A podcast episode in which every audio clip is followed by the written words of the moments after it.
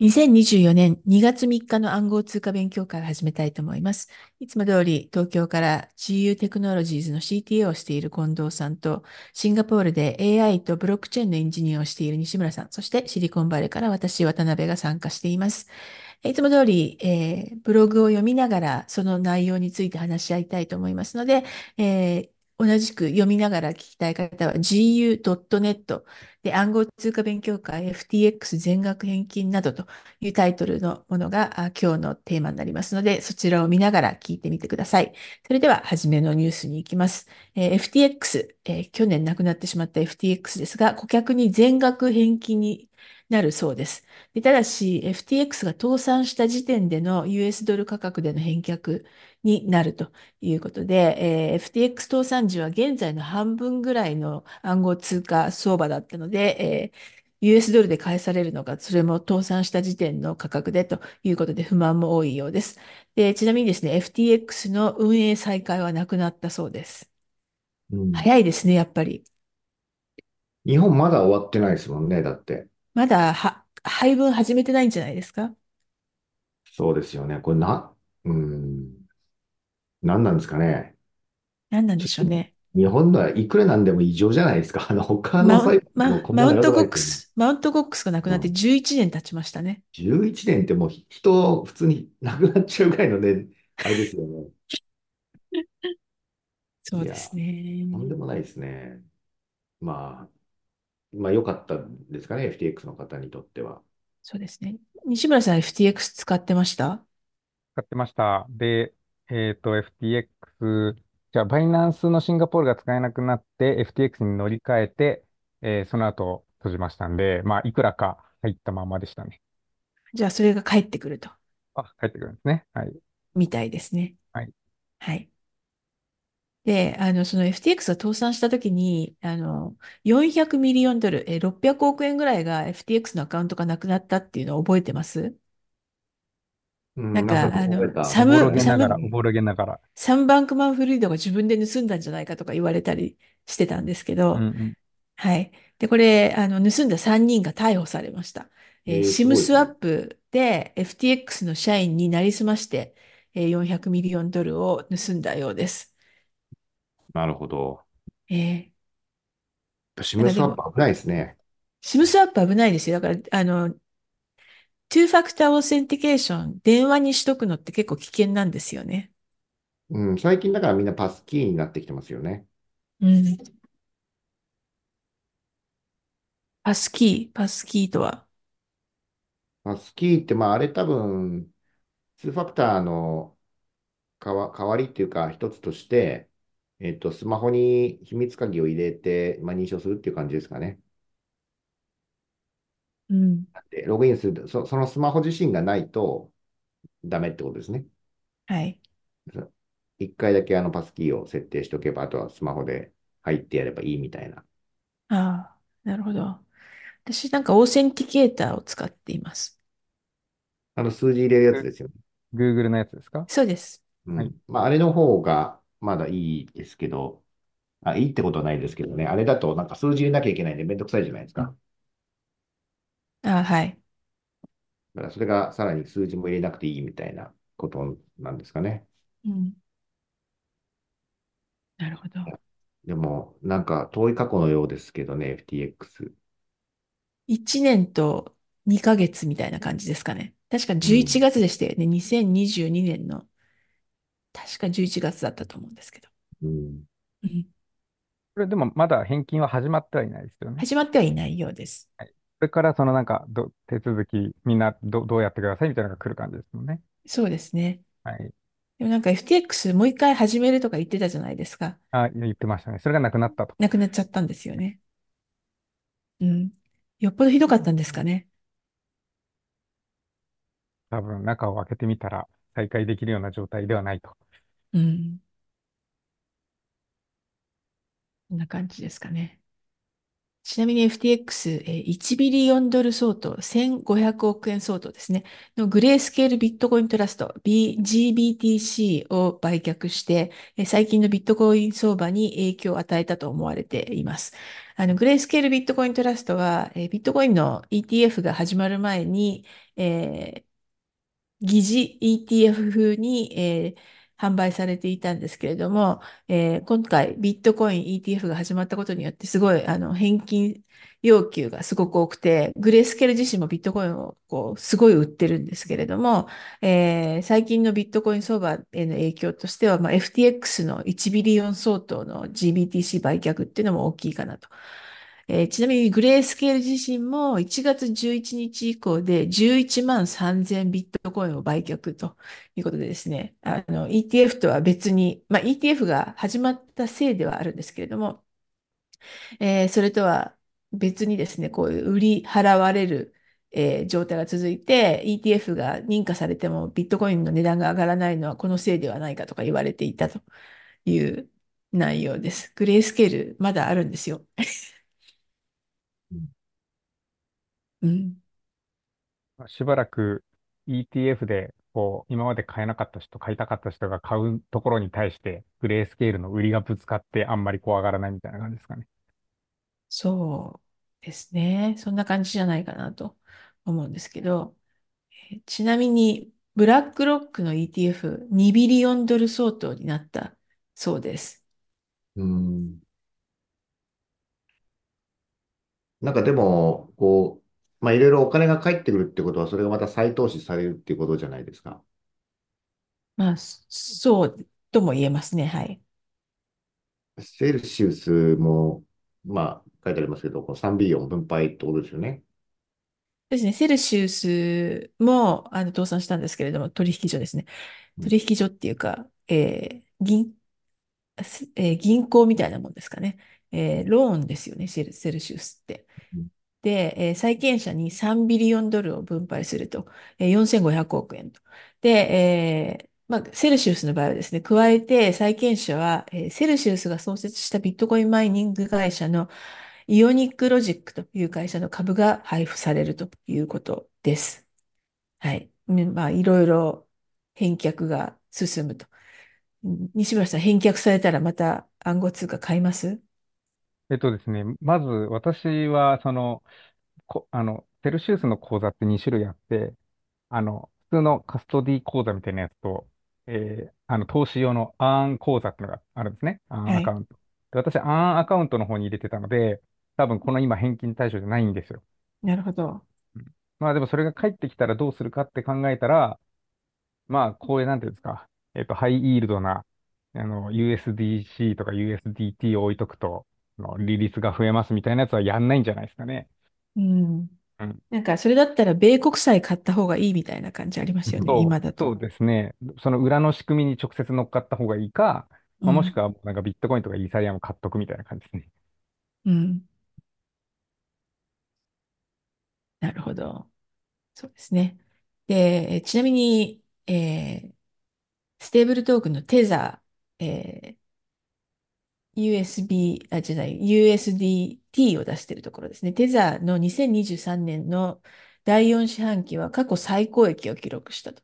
で、税引き前利益が2.85ビリオンドルで4000億円ぐらいですね、の利益になった49だけです。で、利益のうちの1ビリオンドル、えー1500億円相当は米国債によるものであると。で、これでですね、2023年年間のテザーの税引き前利益は6.2ビリオンドル、えー、9000億円ぐらいでしょうか、になりましたということで、えーテザー、ものすごい儲かってますね。テザーってあの S&P のがあのステーブルコインランキングっていうのを始めましたけど、上から4番目のめちゃくちゃ低いとこに位置してるんですよね。うん。まあでも結局 USDC の方がランク上なんですけど、テザーの方が人気があるっていうのはなんでなんですかね。う対応してるん。取引所が多いっていうことと、あのーうん、まあ、アメリカにないってことですかね。うんなんかアジアだとテザーって感じがしますけど、そうでもないのかな。ああ、でもアジアでも最近 USDC、USDC 言われるようにはなってきましたけど、あ、そうですか。うんまあなんかわかんないですけど、単純に USD っていうのが先発なんで、先うに出たん。んで、あ、みんな知ってる、古い人も知ってて、なんか安心みたいな感じになってる雰囲気はちょっとありますけどね。本あ当のに安中身心はなの全だろう然、か。本当に安心かどうかはもう全然わかんないですけど。なんかあの、 USDT しか受け取れませんみたいな人もやっぱいるんですよね。STC じゃなくて。うん。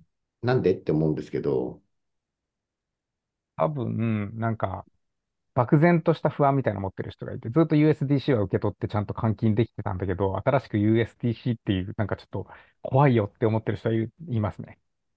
う、なんるほど。 SEC ゆがじゃあ意外と我々はの中ではなんかプレゼンスあるように思ってたけど、う世界でん。はそうでもないってことですか。多分その中身を、中身とか仕組みとかわからない人からしたら、単なうるん、 4文字じゃないですか。USDT か USDC かっていうティッうカーなんん、で、そうね。聞聞いたことある方をより安心しちゃうっていうのがありそうですね。うん、うん、うんうんなるほど。なんか、トータルのマーケットキャップ、市場価値でも、テザー、今3位なんですね。ビットコイン、インサリアム、テザーと続いて、USDC は7位ということでですね、まだ、ちょっと、えー、パッと見てですね、えー、まだ、8倍近くテザーのマーケットキャップがあると。あ、違う。8倍じゃないですね。えー、3倍強ですね。マーケットキャップ3倍強なんですけど、取引ボリュームが8倍あるということで、やっぱり、あの、ハイスピードで動かしされているのは USDT の方みたいですね。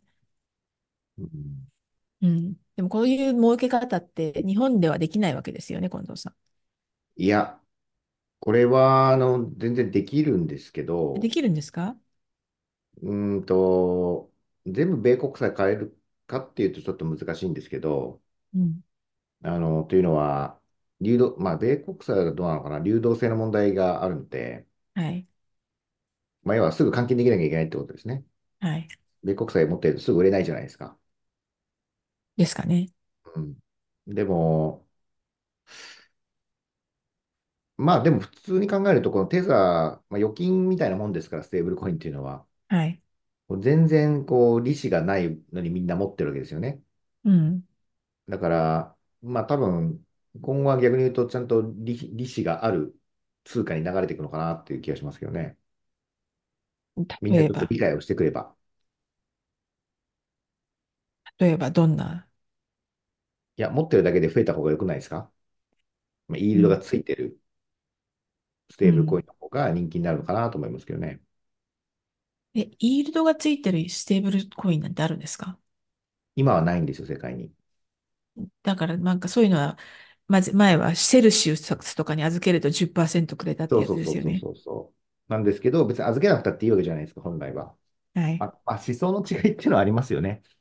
ドル紙幣っていうのは別にね、紙幣が増えていかないから、うん。ここに預けましょうっていう話だってことですかね。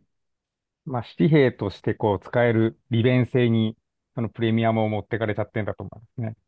うだからん。 USDT とか USDC も一応、あの、えっと、ちゃんとこう、えっと、秘密鍵で操作できるっていう利便性が提供されてるわけじゃないですか。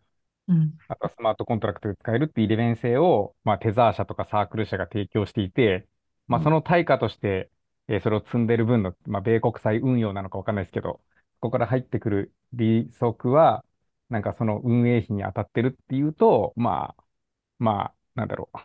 利用者は特に利利率の恩恵に預かれないのは、なんとか自然は自然かもしれないです。でも6ビリオンもね、年間収益上げてるって相当ですよ。はい。9000億円。もうちょっとで1兆円。すごいことですよね。うん。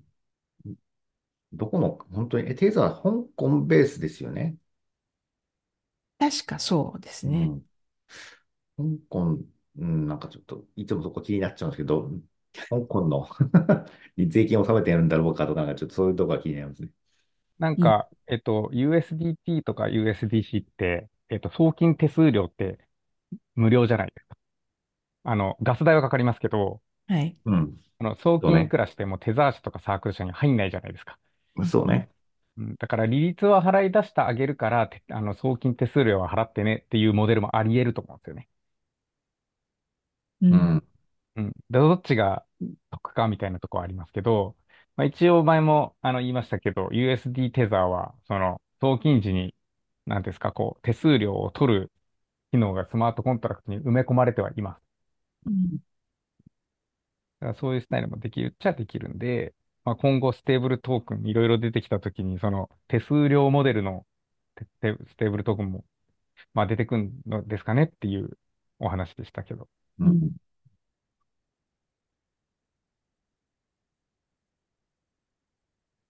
はいで次のニュース、えーリップルの共同創業者のクリス・ラーセンが112.5ミリオンドル、えー160億円相当ですね、の XRP を盗まれたということで、なんと創業者もウォレットハックされてしまったという話でした。でこれ、あの、クリス・うラーんセンが、あの、リップルの口座から盗まれたんじゃなくて、僕個人の口座から盗まれてますと。えー口座というか、ウォレットですね、から盗まれてますというふうに言っていてですね、彼個人で、えー112.5ミリオンドル相当盗まれてしまったと、うん。えーいうことでですね、なんか、本当ど、どうしたら守れるんだろうってなんか気になっちゃいますね、こうな、なってくると。うんいや、難しいですよ。今、めちゃくちゃ真剣にいろいろ考えてるんですけど、えーあの、個人でできるようなレベルじゃなくなっちゃいますよね、やっぱり。うんその秘密鍵を7人に分散、7箇所に分散するとか、その時点で個人じゃ無理じゃないですか。うんまあだからカスティディに預けるしかないんでしょうね、もう将来は。そういうでこもそとやっのてカスタて。リーっうて、んあの、まさにハニーポットじゃないですか。なんか、本当に大丈夫なのかっていうそうなんですよね。心配がうありまん。せんか。でもありままあ、すよ。でもこの暗号通貨の世界何が安全って言えないですからね。なんか結構心配うですよね。んそうですね。うん。まあそれでも、まあやるしかない。まああの、自分で預け、持ってるよりはマシなんじゃないかなと思いますけどね。うん。そう、これぐらいの額になっちゃうと、カスティディアン自体の、要するにき信用性っていうんですか、その規模感も求められると思うんですよ。要は、何かあった時に保証してもらわないといけないわけじゃないですか。せめてお金は。はい。で、これ100億円、150億円とかですよね、日本円で言うと。はい。違うあそうですよね。そしたらもう普通のスタートアップとかができる規模感じゃないじゃ、じゃないですか。うん。まあだから、相当信託報酬も払わなきゃいけないし、なんか、うん、儲かりそうだけど誰もやりたくないっていう、なんか今のところ、ポうジションですよね。ん。なんか相当テクニカルに自信がないとやりたくないですよね。うん、と思いますね。うん。だからい Google 裏、つとか、もうん、銀行の貸金庫みたいな話をしますけど、なんかよやっぱりこう物理的に守るっていう方の方が、なんか実はコストが安いかもしれないですよね。うん。いや、でも貸金庫も結構なりすましがやっぱあるので、うん。そのなりすましされてね、済む問題じゃない。だって100億円って金庫に置いとくだけでも大変じゃないですか、普通。うまん。あ、現金だったら大変ですね。うん。うん。 150億円これ入ってますよって言ったときに、やっぱ銀行強盗き、 来ますよねってことですよね。うん。なんかちょっとやっぱり、なんですかね、ちょっと気軽にとてつもない大金を個人で持てちゃうっていうところに、なんか今までの歴史上ない何かが発生してるってことでしょうね。うんで、まあこ久々になんれ、かこうミリオン行きましたねって感じですけど。これどうやって盗まれたか、うちょっんと興味ない、心身なんですけど、それはちょっとよくわかんない。そうでわすからね。ないですけど、いつも思ってるのは、この人って言っても、その、まあ、有名な人じゃないですか。はい。で、まあ、額も額で、この人のウォレットに100億、150億あるっていうのは、もう知ってる人が多いじゃないですか。はい。そうすると、まあ、狙われやすいですね。それはもうソーシャル、あの、エうンジニアん。リングなのか、まあ、あうらゆる手をん。使って取りに来ると思うんですけど、まあ、なんかこう、名もなき一個人が、あの、言ってもなんか数億とか持っている状態だと、なかなか盗まれにくさが違うと思うんですよね。うん。うん。だから、なんか必ずしも、このリリップルの創業、共同創業者が盗まれたからといって、なんか我々が持っている、その暗号資産が同じぐらい危ないかっていうとなんかそうじゃない気がしますね。この目立っちゃうっていううところのん。リスクはある気がします。ひっそりとやるべきであると。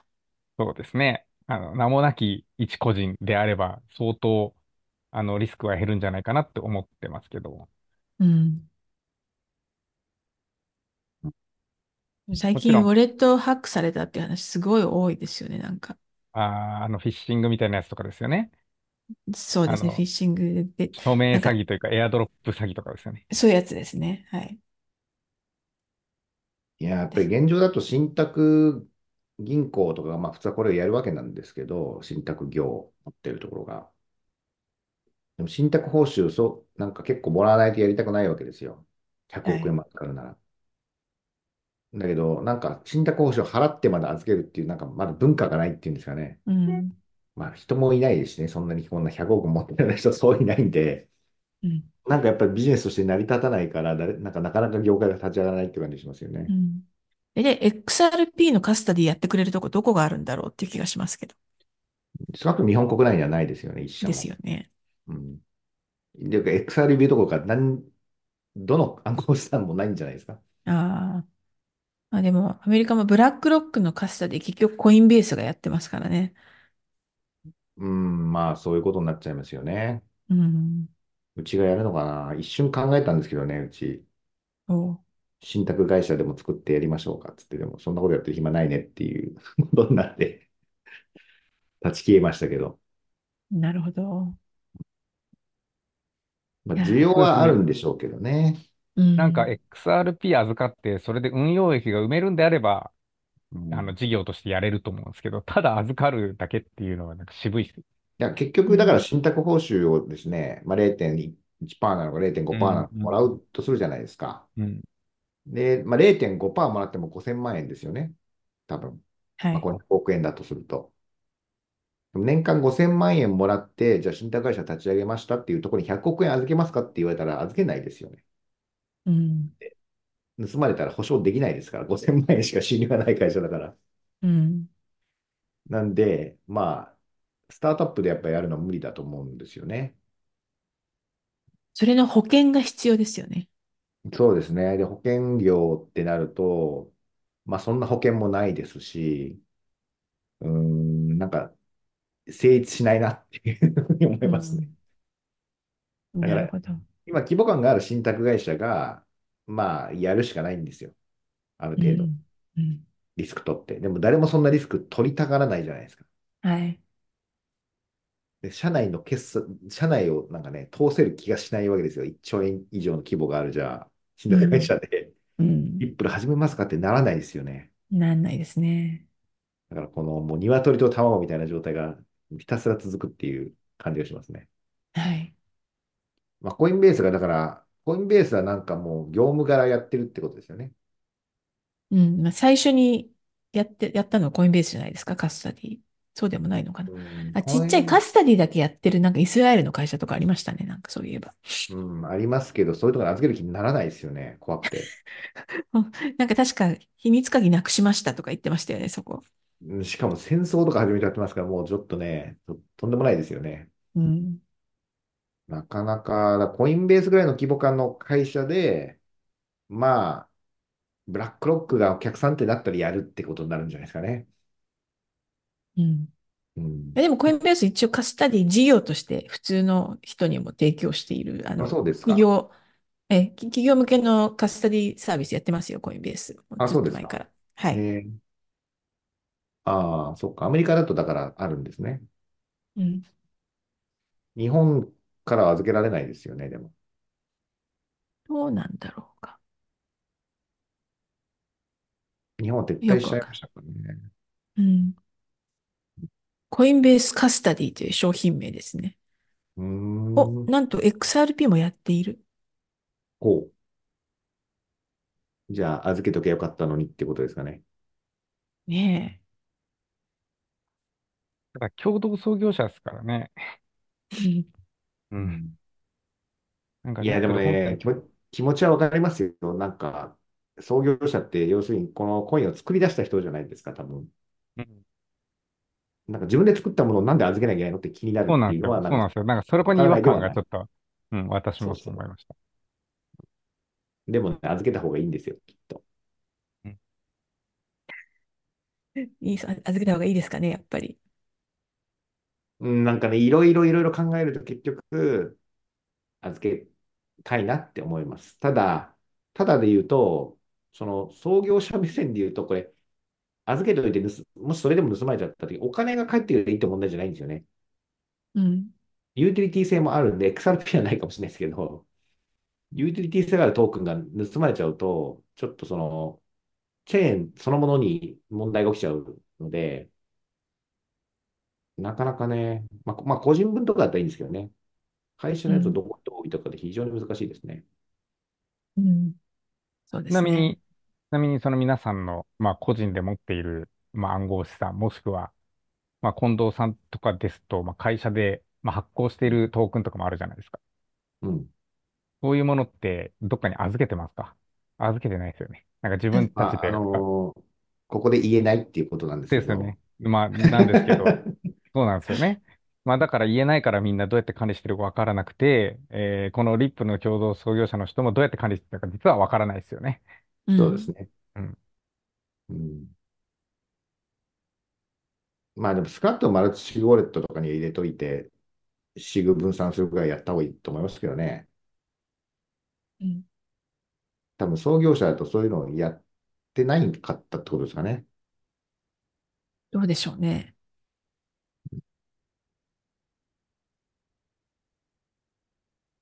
というわけで、クリス・ラーセン盗まれたという話でした。え次のニュース、えーポリゴンが社員の19%をレイオフ。で、その一方でですね、残った社員には給料15%増し。で、さらに給与の地域格差を廃止したということで、えー世界中同じ給与になりました。なんうか、レイオフん。された人のレイオフされ、され負けですね。これはなんか単なるレイオフ、レイオフっていうか入れ替えってことですかね、そうすると。どうなんでしょうね。入れ替えでもないですよね。あ、まあ、どうでましょあう IT ね。企業、ポリゴンにかけると今、レイオフしまくってますからね、世界中で。そうですね。まあ、社員取りすぎたってことかもしれないですけど、うん。なんかこの影響かわかんないですけど、うちに外国人の方がすごく応募してくるんですよ、最近。うん。もしかしてそういうことですかね。そういうことですかね。特にコミュニティマネージャーみたいな職種すげえ聞きますね。まあエンジニアとかも聞きますけどね。うんうん。なんか Web3 クリプト業界で、まあ確かになんか最近テックでガリガリやってるみたいなところもあんまり聞かないですもんね。うんその Web3 領域で。ガガリガリやってるとは。スター開トアップ発をってことですか開発を。うん。いや、みんなガリガリやってるんじゃないですか日うん。本にあんまりないみたいな感じですかね。日本にないだけなのかな。なんか、うーん。なんていうのかな。まあ、こう、FTX なんても、なんか全体的にはこう、ちょっと一巡した感がなんかありますけどね、この業界が。そうですかね。なんうか、まん。た、あのーいろいろ新しいものが出てきてるかなっていう気がするんですけど。うん、まあ、本格的に多分、ちゃんとしたものが出てきそうな気がするんですけど、今年とか来年は。うん。なんかこう、なんていうのかな、フェーズがちょっと変わりそうな感じがしてますよね。今まそうでではすか。こう、ワイワイガヤガヤしてた感じっていうのかな。うん。うん。が、もうちょっとなんかちゃん、ちゃんとしてきちゃったって言ったらなんですけど、 はい。ちゃんとしたビジネス領域としてかなりなんか定着してきた感があるので、うんうん。まあ、レイオフなんかが起こるってことはそういうことじゃないですか。なるほど。うんまあ、はっきりしてきたっていうか、何をやるべきで、何が、何は伸びないんだみたいなことが分かってきたので、多分、まあ、そういうことが起きるのかなと思いました。まあポリゴンの場合はなんかいろいろ手を広げてたので、ちょっとう整理ん。した方がいいみたいなことになってたのかもしれないですね。うん、とは思いますね。うん。はい。で次、えー 3AC 覚えてますか ?3 アローズキャピタル、えーのファウンダー2名が創設した OPNX という取引所がシャットダウンしました。で OPNX は倒産した暗号通貨取引所の債券取引をするという取引所の取引所みたいな取引所だったんですけれども、えーまさか本当にやるのと言われてましたけど、やっぱりうまくいかなかったみたいですね。えーちなみに 3H ファウンダーの一人はシンガポールで、えー何週間か、かな、あの、刑務所に入ってたということで、刑務所の暮らしは結構良かったとかいう話をしていました。ここれ覚えてますけど、早かったっすね。早いですシャね。シャットダウンまで早かったですね。流行ったのかなわかんないですけど。まあやんなかったからシャットダウンしたんじゃないでしょうか。ね、なんか、こう話題になる前にというか、まあ、我々話題にしましたけど、うん、流行る前に静かになくなっちゃいましたね。そうですね。大体なんかもっと違う名前だった気がするんですけど、FTX の後で、なんか GTX とかなんか そういう感じだった気がしはいたんはでい、すけ確かど。に確かに。なんだっけ。まあ、TX だった気がしますね。うん。ですよね。というわけで、OPNX シャットダウンしましたと。で、次のニュース、これ面白いんですけど、えーゲーム開発にあたり、えーゲームキャラの NFT を発売して70ミリオンドル、100数十億円を集めた、えーピクセルモンという会社がありました。で、これ、そのゲームキャラの質が低くて、とても話題になってですね、覚えてますかケビンっていうひどいキャはラい。があったのがピクセルモンなんですけれども、そのピクセルモンが、えー8ミリオンドル調達しましたというニュース。で、なんかちゃんとゲームを作るらしいです。降りないでもう、すこのね。 7 70ミリオンじゃ作れなかったんですかね。 70ミリオンどこ行っちゃったんですかね。で、70ミリねオえ。ン暗号通貨で集めたんで、それ、あああ、の、減っちょっちゃとっ下た。がっちゃったのかもしれう。なんいっていうのはありますけど、でも8ミリオンよりはいっぱいありますよね。 8ミリオンあれば、なんか作れるんですかね。まあ、これゲーム系で言うと最近、あの、パルワールドってめちゃめちゃ流行ってるの、皆さんご存知ですあ、どんなゲームですかまあなんか、ポケモンのパクリって言われて炎上して、まあ流行ってますけど、まあなんうか、んうポん。ケモンみたいなモンスターを捕まえて、えーそれに強制労働させるっていう、なんかオンラインゲームです。あの、なるシほムシど。ティとポケモンを混ぜたみたいな感じですそね。うですね。はい。うんうん。でもあれすごいですよね。あれ日本人が作ってるんですよね。そうです。日本の会社が作って、まあもうな、なんか結構なダウンロード数と、でやってる1000んで、なん1900か、万人とかなんかすごはい。い、なんかね、話題になってますけど。はい、ちょっと、ポケモンピクセルモンつながりで、ちょっとパルワールドが今、世の中では、ホットだなと思ったところですが、そこに対して8ミリオンでピクセルモン何をしてくるんでしょうかっていう。いや、ねえ、調なん達、か、ピクセルモンに、あえて8ミリオン出す意味はどこにあるんだろうかって気がしますよね。うね。んうん。いや、本当だ、どうやって集めてんのかなっていうのは気になりますよね。どうやってるんでしょうね。なんか、ピクセルモン、どっかシンガポールの会社が、えー何割か買ったみたいなのはあったみたいなんですようんね。でなんといっても一応70ミリオンドルも集めちゃってますからね。うん。あの、ケビンのままゲームキャラになってたらおかしいですね。いや、でもあのケビンがいない、ケビンはケビンで残さないと、ファンが離れるんじゃないですか。ケビンがいあ、てほしいあと。んっている のいや、い自や、分、あのケビンがいなかったらもうそれはピクセルモンじゃないと思いますけどね。そうあの、か。はい、ピカチュウのいないポケモンみたいになっちゃう気がしますけど。逆にあのクオリティだから話題になったってことですもんね。はい。そうか。そうですね。え、意外と、意外とあれ、いいキャラだと思ってますけどね。 ケあ日のビンも、本のなんか、ちょっと炎上してゆるキャラみたいな感じになっちゃったってことでうすね。ん。はい。まあなんかミームコインとかも全部なんかそんな感じなんで、う、うんんなんかそこを大事にしてってほしいです。うん。はい。個人的にでした。はい。いやー、確かに、あれがいなかったらがっかりしますよね。あれがなかったら多分我々も話題にしてないんで。確かに。ひどすぎることは話題のそうです一つであると。レゴみたいな感じでしたよね。ピクセはルい。モンのはい。ケビン君。ハメですね、ケビン君は。はいうん。そう。というわけで、ピクセルモン資金調達をしましたというニュースでした。で、えー次、えーイーサリアムの ETF が5月に認可されると、スタンダードチャータードバンクが予想しましたということで、えーイーサリアム、イーサの ETF、えーブラックロックなんかも申請してるんですけれども、これ一旦、あの、えー検討中となっていると。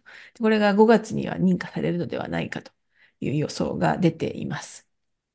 これ、イーサリアムの ETF 出ると、ETF、イーサリアム価値は上がるんでしょうかそれとも西村さんが前言ってたみたいに、えーイーサリアムなんだかわかんないっていう感じうで、んえーイーサリアムの ETF 買うぐらいだったら、ビットコインの ETF 買うよってなっちゃうのか、どうでしょうね。どうですかね。その、ま、まず一つは、このビットコインの ETF 認可が下うりたっん。ていうことで、はあい。の、ビットコインだけじゃなくてイーサリアムもちょっと上がってると思うんですよね。はい。あの、まあ、ちょ、あの、100%連動はしてないと思うんですけど、ある程度上がったと思うんですよ。はい。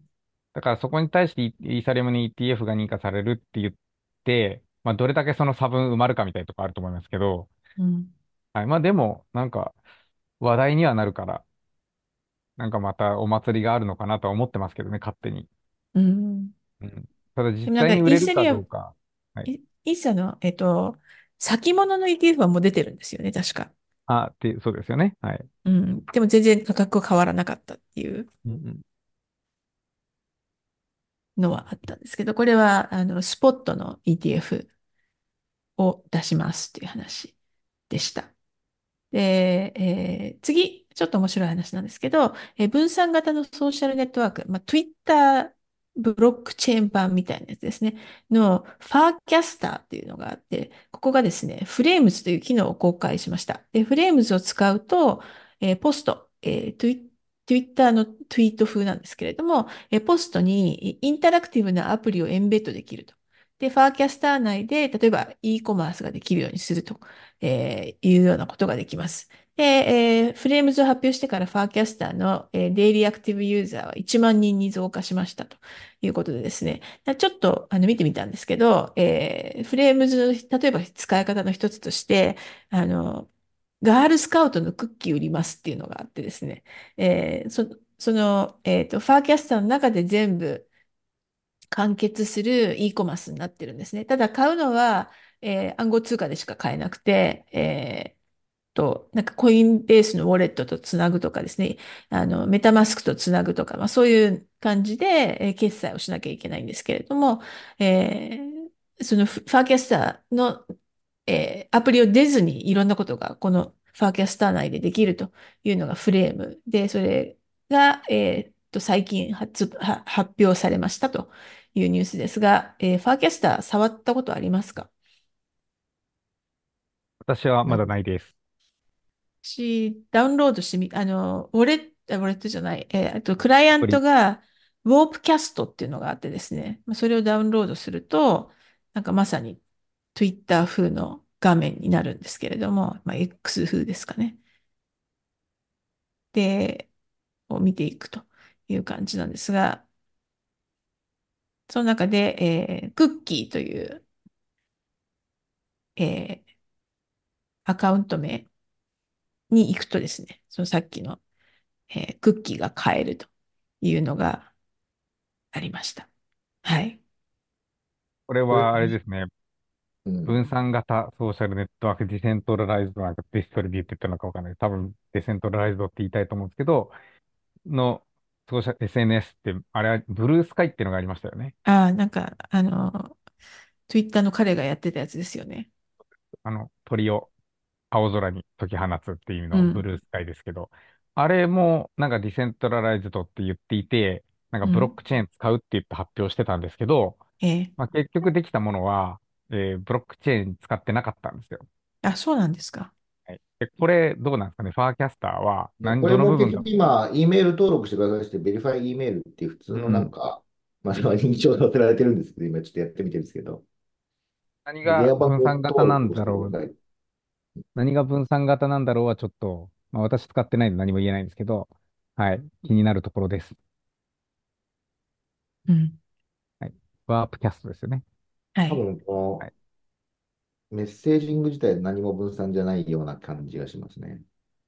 まあ、でも、今、あの、ワープキャストをインストールするとですね、あの、リカバリーフレーズをバックアップさせられるので、あ、何そかうしですらのね。その、はい、秘密鍵みたいなものは、あれなんじゃないでしょうか。ですね。一応なんか、オプティミズム上で動いてると。おお、じゃあ、ちゃんとブロックチェーン使ってるですね。オプティミズム。はい。まあ、ガス代、心配ですけど、はい。そうなんですね。ねえ、ガス代、どうしてんですかね、これ。こうの、ん。ファーキャスターが払ってんですかね。まあでも、ユーザー数とそれなりのっていうのがあるから、いや、だからどう、どうですかね。なんか、まあ、全然想像でしかわかんないですけど、全部書き、あの、ブロックチェーンに書き込むってことはしてない気がしますね。うん。あとなんか、ポストしてデリートできるんですよね、それを。おお。はい。えっと、ポストがキャストっていう名前なんですけど、うん。えーデリートキャストっていうオプションがある。分散型だけど、消せる。消せる。でも、クライアント上から消えるだけってこともありますかね。それもありえますし、ネットワーク上から一応こう消してねっていうシグナルだけが送られて、うん。えっと、まあ、全部の、そのクライアントっていうかノードがちゃんと消せば消えるみたいな。ああ、 IPFS みたいな感じかもしれないですね。うん。うん。なるほど。なんか、あの、Twitter とかも5年ぐらい前にこういうことできたんじゃないかっていう気がするんですけど、どう思いますえな何んもですか、かあの、こう、Twitter のアプリを出ないまま、いろんなこあとあが、あの、ー、 e なコるマーほスど。とかで物を買ったはりでい、きはて、い。その、えーなんかこう、割り掛け分を Twitter がう受け取ん。るみたいなモデルって、なんか、すごい前からできた気がするんですけど、い難や、しいんでですかきるね。んじゃないですかね。そのメッセンジャーアプリとかそういうことやろうとしてましたし、やろうとしてるし、うん。あの、なんだろう、WhatsApp とか Telegram とか、はい。なんかメッメッセージで暗号とかを送れるようにみたいなこと言ってましたよね。うん。まあもしかしたら、そのなんか、えー、Apple とかその、そっちの規約でそういうアプリが作れないだけかもしれないですけど。うん。でも、まああこれ、と、はわ、い。わ、わ、えっと、このファーキャスターのアプリは普通に、あの、アップストアからダウンロードできますよ。はい。だから何かね、やろうと思えばできるはずなのにって感じですよね。うん。他そう社でも。す。そうですね。プロファイル作成で失敗して断念しました。入れても進めなくなっちゃいましあら、止まっちゃったってことですかた。いや、なんかコンティニューが押せなくて、いろいろ入れてるんですけどそね。れ、多分、あの、すでに使われているプロファイル名だったりしないですかいや、プロファイル名は OK だったんですけど、ああ、 What's your name? っていう。で、ログアウトしたらこうリカバリーフレーズを入れろって言われて、もうわかんないっていうですね。いきなり立ち止まっているわけですね。いきなり、ざうん、断念しましたけど、うん。ちょっと見てみたかったですけどね。まあ、見た目は、あの、もう Twitter そっくりです。X そっくり。うん、まあだから多分、いいちょっと全然使ってないんで何も言えないですけど、本人のアカウントにウォレットアドレスがあるから、なんかそれ使って買えるとかそういうことであって、なんか分散的に S- SNS やってるってことではないような気がしますけどね。まあ、でも、あの、そのさっきの、えっと、えクッーキそのフー、クッレーキー。ム、フレームっていうのは、なんか別に使う必要はないし、まだ私なんかスクロールしても、えースクロールしてああえて例えばクッキーとか探さないと、フレームを使っている、えーまあ、ポストが出てこないんですよね。だうから普ん。通にただ単にメッセージ交換をしてる人たちもたくさんいると。うん。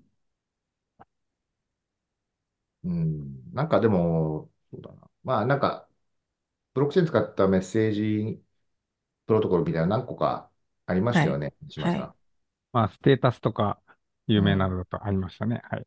ステータスとかそういえば最近どうなってるんですかみんな使ってるのかないや、使ってないと思いますね。やっぱメッセンジャーはメッセンジャー、本気のメッセンジャー勢がやっぱ強いじゃないですか。ううん。ん。うん。でやっぱり本気のメッセンジャー勢が本気の送金機能とか、ウォレット機能をつけてこないと、まあなかなか難しいんじゃないですかね。うん。もうなんか Twitter フードものってたくさん出てきてますもんね。うん。まあでもみんなやっぱり立ち戻って X が好きになっちゃうんで。そうなんですよね。まあ、そこにコミュニティがありますからね。ステータそうスなんですよに起ね。動した。ううん。んまたシードフレーズをステータスから求められてるんですけど、私。もうダメですよ。この世界がなくならない限り、これだってそもそも信用できるか分かんないアプリにシードフレーズを入れないですよねっていうことですよね。なかなかね、ここが、ここですね、すべては。うん。うんでもそれ全部やると、パスワードの登録とかあったはずで、そうなんまですよあ、ね。普あの、通に、メメールアドレスと電話番号までは、いなんか、取られましたね。そうですなんね。でシードうフレん。ーズを求められるのか分かんないんだよね。これ、俺と連携すればいいだけだと思うんだけどな。うん。まあ、独自に持ちたいんじゃないです落ちたか。いのかな。うん。うん、どんな、なんか、なんかちょっと皆さん、うん、そうだな。コンセプトに失敗してる気がする。ウォレットを入れ、入れるべきじゃないんでしょうね。うん。まあ、メタマスク入れてくれっていうのもきついからってことなんでしょうかね。そうだと思いますよ。やっぱりワン、一つのアプリで完結しないと、なかなかユーザーは離れてしまうのだと思います。そうですね。まあ、と言いながらも、うちもあの、ウォレット付きのブラウザ出しましたけど、あ、それは、あれですよ。本気のブラウザー勢あ、そうが、か。うんあのアプリを入れたんで、あ、えっと、ウォレットを入れたんで正しい動きな気がしてますけど。 なるほどね。うん。まあ、でもそうね、あの、非常に順調にユーザーさんが今増えてますね。おかげさまで。そうか。うんそういうことですね。そういうことですね。でもちょ、ちょっと最近話題になった、えーフォー、ファーキャスターのこうフレームスの機能という話でした。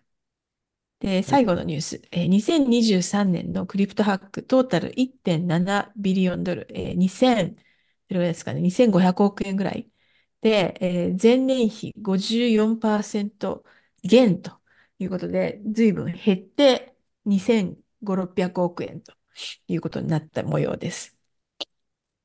なんか、毎年すごい額が盗まれてますよね。これでも誰が統計取ってんのかなっていう。えっと、多分、あれですよ。えっと、なんだっけ。ニ、あニュースの、になったやつだけですよね、ある意味。そうか、細かいのはまあどうせ誤差みたいなもんになってしまうから、大きいやつだけ追えばいいってことですかね。そう、そんな感じじゃないですかね。なんか、うん、なんか、すうん、減ったってチェー言ンえアる。ラシスとかが見てんじゃないですか。うん、すごいですよね。でも数千億円ですもんね、積まれたものが。うん。いや、ねえ。これがなくならないと、ちょっとやっぱこの業界、マスアダプションしないでしょうね。うん。危険すぎる。危険すぎると思いますね。それって、うなんん。だろう。例えば、まあ、最近その ETF が認可されてっていうのを、こう、ゴールド、金に当てはめた場合ですよ。はあい。の、ゴールドラッシュの時とかって、あの、金を掘ったら運ばなきゃいけないじゃないですか。はい。まあ、馬車とかで運んでたのか、鉄道で運んでたのかわかんないですけど、ええ。あれめちゃめちゃ襲撃されて多分金盗まれてますよね。多分そうですきっね。と。それはどうやってなくなっていったのかなっていうのをちょっと考えちゃいました。なるほどね。ねえ。なん物か、理的で、な金を動かさないようにしたとか、それとうもすごん。い強固なセキュリティで運ぶようになったとか、そのそっちですかね。シェリフを雇ったってことじゃないですか。まあ、あそうの、ご、護送、なんていうんですか、なんとか船団みたいなやつですか。うすごん。うくん守りながら運ぶみまあ、たいな今でこもと。現金輸送車は襲われてますけどね。うん。あい今、あ金ってどこにあるんですかね。いろどんなこに、国のす倉庫に積まあれあ、ているのだろうか。多分、金ど本う位なん制でじゃすないから全か。然金は持ってないのだろうか。銀いや、行な、でにもなんあるんでか、すかね。なんかスイスとかに行った時に、ここの一帯はロスチャイルドの、あの、土地だから、地下は全部金庫だみたいなこと言われたことありますけどね、おーうだかんら、あの、地下金庫とかにドンってあるのかもしれないですけど、た、多分そんなに頻繁に動かさないんだと思うんですよね。うん。それやっぱり価値は、まあ、ETF なりわかんないですけど、金の取引とかも全部デジタル上で行われるじゃないですか。はい。うんで、そのデジタル上っていうのは全部セントラライズドな仕組みで守られてるから、うん。あの、大丈夫なんですかね。なるほど。まあ、それと同じことが今起こっていると。なので、と、今、ビットコインとか XRP とかわかんないですけど、あの、デジタル上でヒュンヒュントランザクションが飛んでるんですよね。うん。あれをもうちょっとなんかこう、セキュアに、えっと、ご相談みたいなやつを雇って 送るようにならないと解う決しん。ないような気がしてきて、それがもしかしたら近藤さんの言ったもう預けるって話なのかもしれないですけど。もうしくはん。 ETF 買えと。 まあ ETF 買えなんですかね。はい、まあ、その、そうですよね。価値として保存したい人たちはそれでいいと思うんですけど、使いたい人はどうするのっそてう、話ですそうでね。すよね。なんか USD、CUSD って払いたいみたいな人とか。まあでもそれうはあれん。か。あの、スイカにお金3万円ぐらい入れといてもなくしますからね。ええまあ、うん、そ今そろそ年ろ多に。分、うん、なんかブロックチェーンのもうちょっと技術的な原点に戻った方がいい気がしますね。もうちょっとその仕組みから何か変えるのかどうかっていうところも含めて。ま、まあなんかそうですね。倉庫に入れとく、銀行に入れとく、スイカに入れとくみたいな、そのなんか、やっぱ扱いが本当はね、全部価値ごとに変えるじゃないですか。リスクうとん、ともに。う、うんん。うん。なんで暗号通貨もそういう感じでなんか分けないといけない気がする、しますね。115億をですね、お財布に入れとい、あ、150億か。150億円をお財布に入れといたら、それは盗まれちゃいますよって話かもしれない。うん。うん。まあ、生ものの暗号通貨を扱う人は、あの、オンイ、あの、自己責任ってことですかね。あどうでしの、ょうね。まあそういう意味では、ただっていう意味では、最近あの、オープンセブリンとかの、はい。あの報道を見ると、あの、オーナー、まあコントラクトのオーナーシップを移転するときって、あの、なんかに日数設定ができるようになってるんですよ。あ、はい。だから、あの、3日間、まあ、移転しようとすると、まずもう通知が飛んで、で、必ず3日間経たないと通知できない、え移動、移転できないんですね。うんうん。で、まあ、それは多分現実的な回だなと思いましたけどね。で、その間に、だからキャンセルできるんですよ、元の人が。っなるうほんうど。んうん。ていう感じのマルチゴレットを作ったらいいかなと思って、実際作ろうかなと思ってますけどね。うあ、ん。まあ、それはすごくいいと思いますね。その企業が、あの、うん。送金したりするときに、銀行ってなんか結構な額送るときも、そんな感じになるじゃないですか。そうそう送金そ指示出して、やっぱやう。めますっていう組み戻しが、あの、う早んければできるみたいな。個人の資産なんて、そんなね、100億あっていきなり100億動かさないですから、うん。